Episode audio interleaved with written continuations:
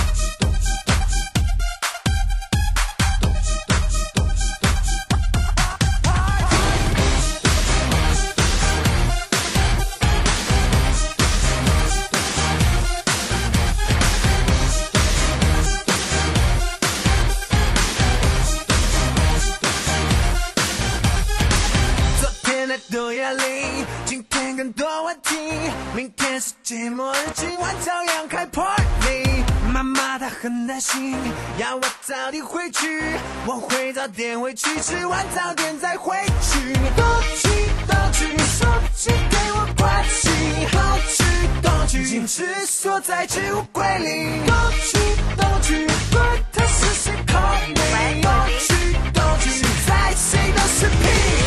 东去。东去。东去，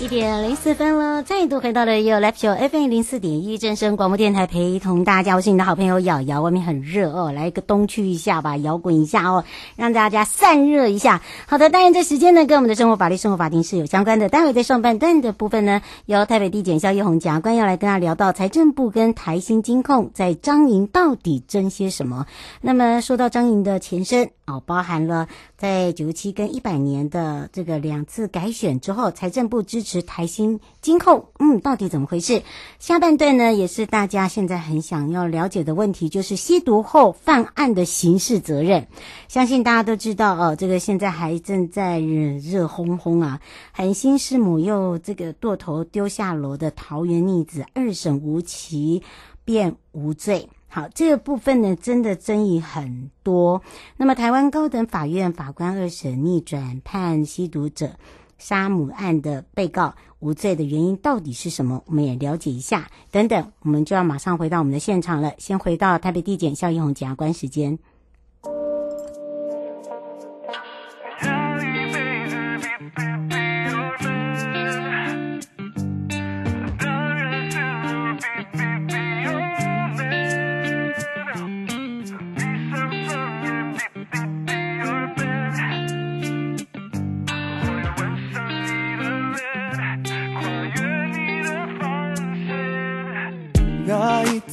刚刚好，天气太热，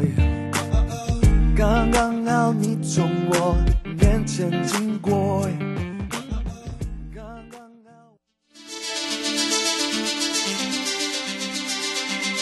生活法律 Go Go Go，你我生活的好伙伴，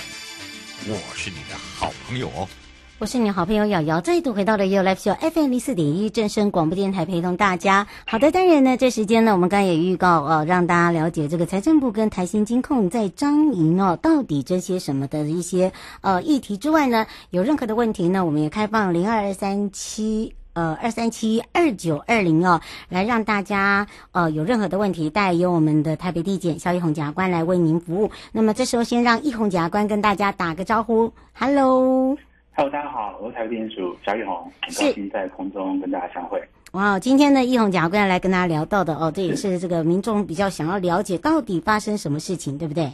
对啊，就是上礼拜五哦，就是台新金控跟财政部他们对张银案的这个民事跟一审宣判的，因为嗯呃，他们也好一阵子的一个，就是我们可能过一段时间都会听到他们的一个判决宣判，到目前还其实还没有确定，就是说之前有。呃，曾经到最高法院，然后被废弃发回。那这一次呢，是呃第这更一审的一个判决，哈、哦，等于是第四次的一个在法院的一个判决。那判决完之后，然后就财政部他们就发一新闻稿说表示遗憾，那也会提起上诉，哦，那会维护这个全民的一个利益的、哦。那其实他们的一个纠葛，哈、哦，在这个彰化银行的一个纠葛，其实。从十六年前开始就已经已经说起，已经已经开始有这样的一个情况，所以呃，我想说我们今天的这个生活法律哈，我们来谈谈这个案子，让各位了解一下，就是说，哎，我们常看到新闻讲到这个案子，到底呃，台金监控跟财政部他们到底在意的是什么？他们在法庭上争什么样的一个情形？嗯，是，其实哦，这个问题也是有很多人想要多了解一点了。不过说到了张莹的前身，可能大家还不是那么了解，对不对？对。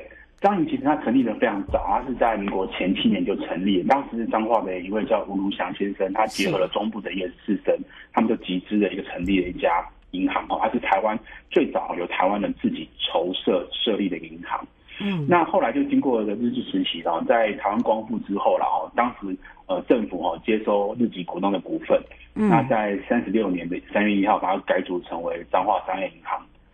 那一直因为后来到民国八十七年、八十六年底的时候，呃，就有开始就是说我们要把这个呃官方的一个这个民营化、公营事业民营化这样子的一个一个政策，所以台湾省政府就把它持有的股票公开招募。嗯、那在隔年一月，八七年一月之后，呃，官方的持股呢就降到半数以下。那正式会从一个公营的一个事业哦，变成一个民营哦，就是大部分的一个呃股份呢都是来自于民营哦。但是呢，张营事实上。他的官方代表也从后来从台这个台湾省政府在精审之后变成财政部，嗯、他还是呃等于是说还是哈这个最大的股东啊，最大的股东啦，在当时还是最大的股东。哦，当时是最大股东。对，一直到九四年，九四年的时候，因为呃当时彰化银行可能在这个呆账的问题哈比较严重一点点，所以当时最大股东财政部哦，因为精审之后变财政部来接手哦彰银的这部分的代表。他们想要处理这个问题，所以他们就办理了一个现金增资，我希望发行一些特别股。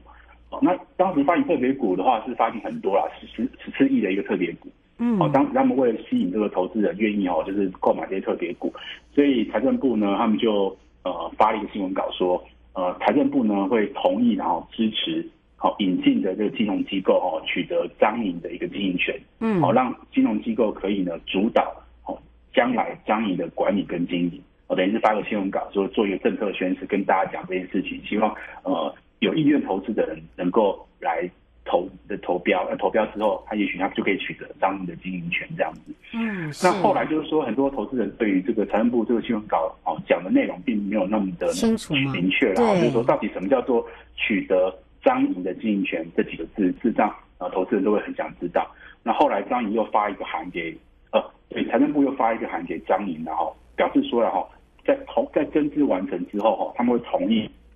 财政部会同意呢，把经营管理权交给哦德标的这个投资人主导，呃，并且同意说，呃，在张营董事跟监察人改选的时候，呃，财政部会支持德标的投资人取得呃过半数的一个这个董监的一个席次啊，这样子的一个情形哈，所以就是因为这样的情形，所以后来在九四年，这个财信银行、台新金控他们就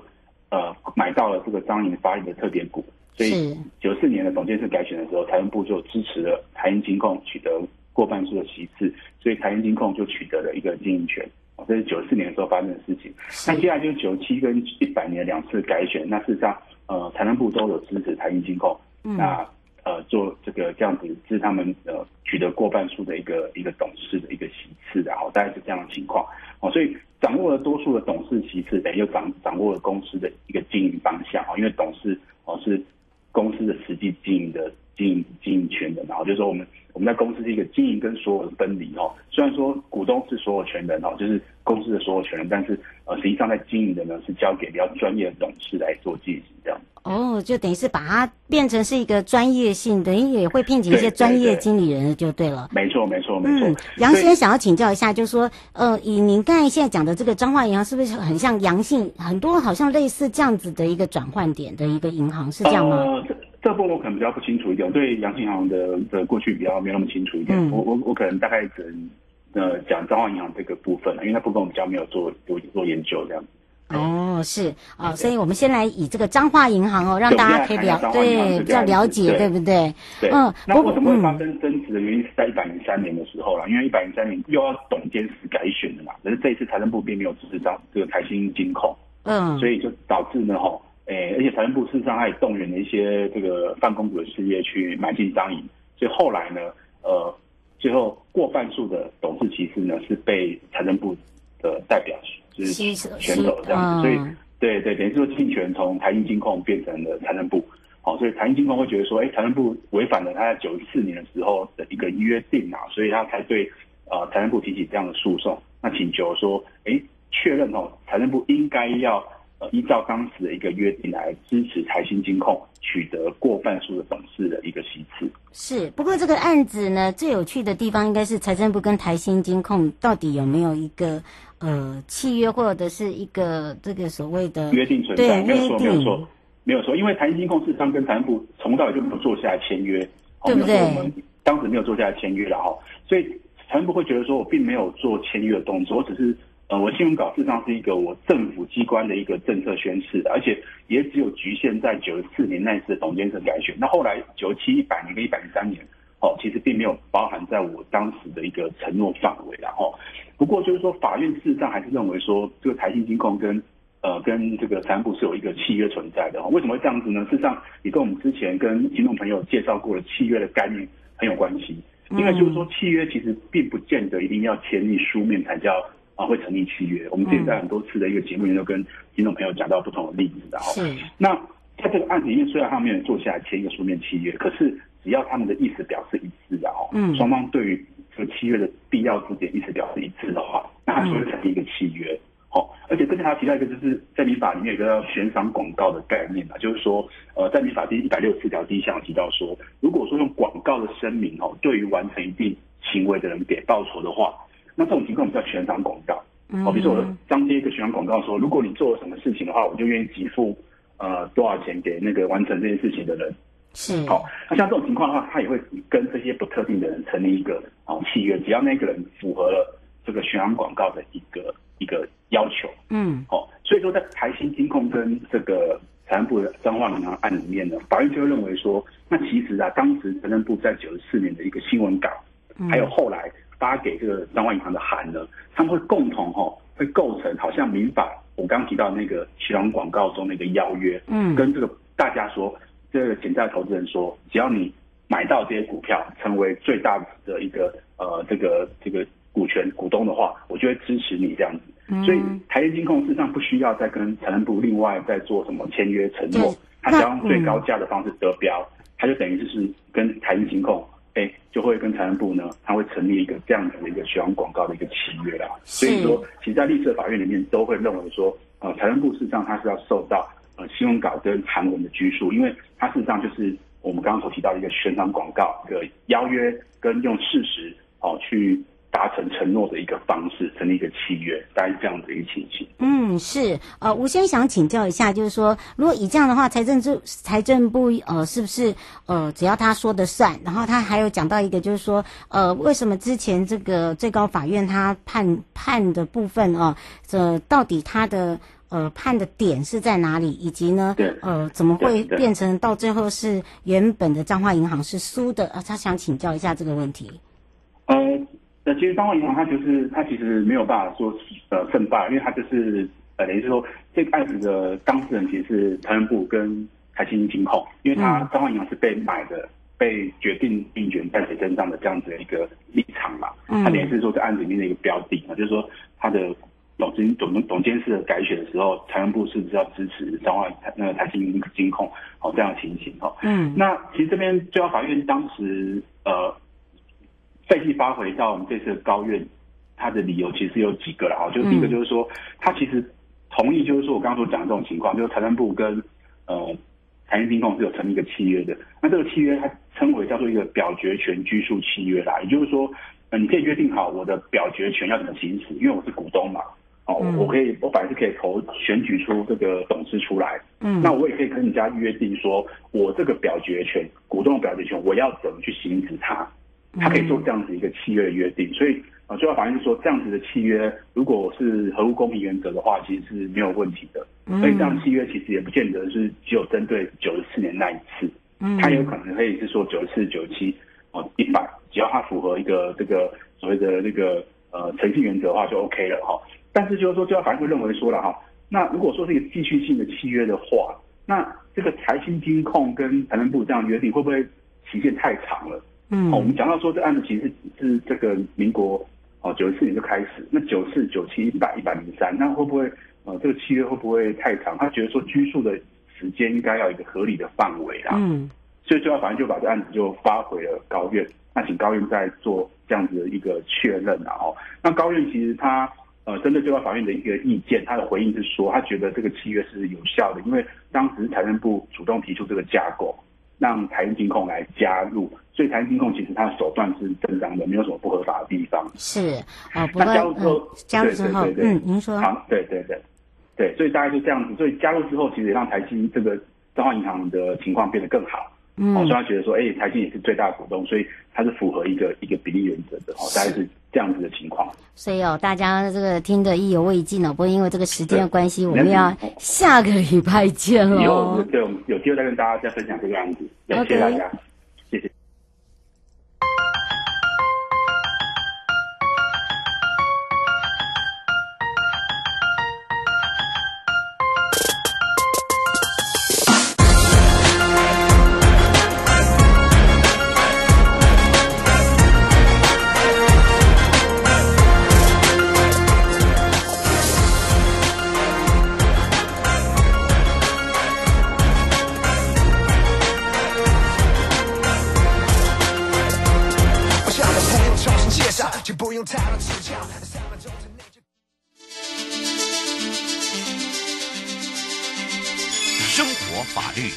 ，Go Go 你我生活的好伙伴，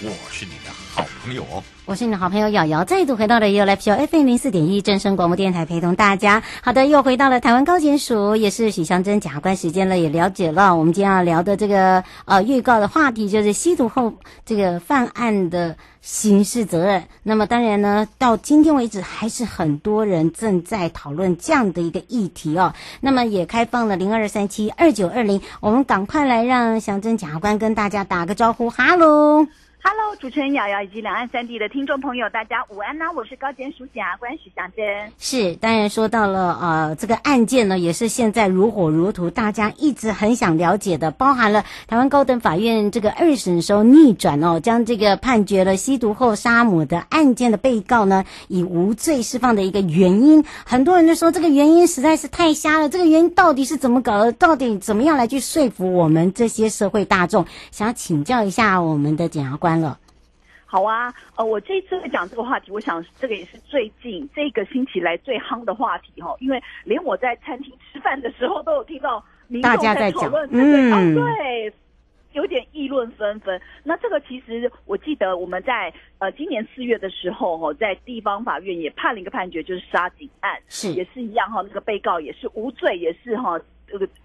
全国哗然了哈。嗯，那这一次呢，呃，又判了这个是一个。吸毒后把母亲杀害，还剁下头颅往楼下丢，哈，这样子令人骇人听闻的案子也是。二审一审的时候是判无期徒刑，但是二审的时候逆转判无罪。嗯、那所以我今天就想说，诶，大家应该想说，我们到底在想什么？哈，我们司法界到底在想什么？所以我想说，借由这样机会，跟所有的听众朋友好好的来做法律宣导一下喽。嗯，是。当然还有民众说啊，这个司法都一样啦，好，很多都是呃，这个跟我们所想的不同，都是依自己的意见为意见啦。哦，不是这样哦，我们今天就要好好的来让这个检察官跟大家。聊到了，其实说到了这个案件呢，为什么会以无告呃无罪释放这个案件？我们来请教一下检察官了。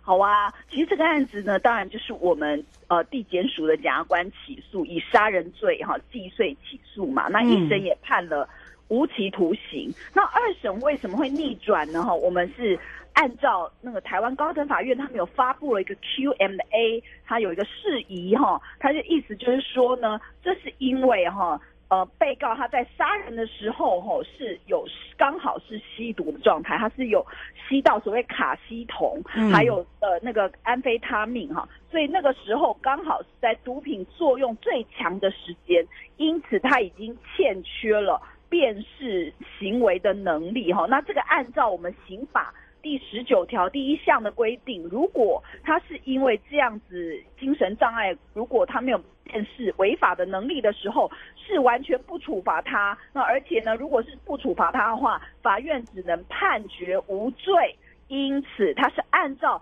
刑法十九条还有刑事诉讼法三百零一条第一项的规定，判决被告无罪喽。嗯，是王先生想请教一个问题，他说，呃，这个现在新闻呢、都当然他现在写说，当然不是全部都是准，他想请教说。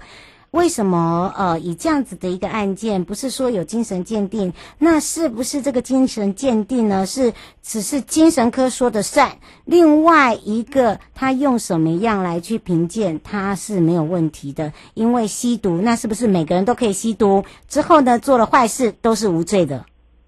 好，王先生问了。很好的问题，而且我想这是所有听众朋友或者是全国的民众的一个心中很大的疑惑哈。好，那这个案子呢，当然呃，被告或是他辩护人当然是声称说他是有因为吸毒，然后让自己陷于呃精神障碍，因此呢没有辨识能力，因此杀人是无罪的啦哈。好。但是呢，这个案子我们一定会送精神鉴定哈。而我只能讲说，据我所知，这个案子在一审的时候，地方法院有送桃园疗养院，因为这是桃园地检署起诉的案子，发生在桃园的案子。好，一审的时候，桃园疗养院有做精神鉴定；在二审的时候，高院的时候，台大医院也有做精神鉴定。哈，好，大概是这个样子。所以呢，呃，精神鉴定是必要的。那至于说精神，鉴定出来的结果是是不是法官全要采哈？这个其实我觉得说应该要看他精神鉴定的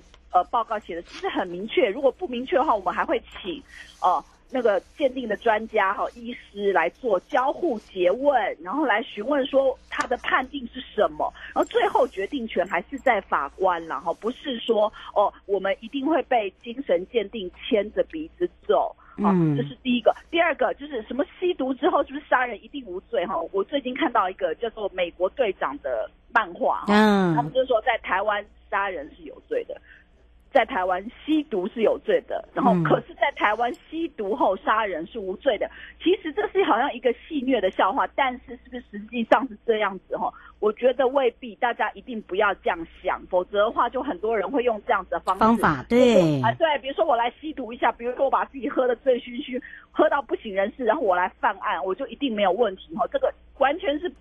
不对的想法，这个一定要在这边郑重的声明了哈。嗯，好，那我们要讲说，那为什么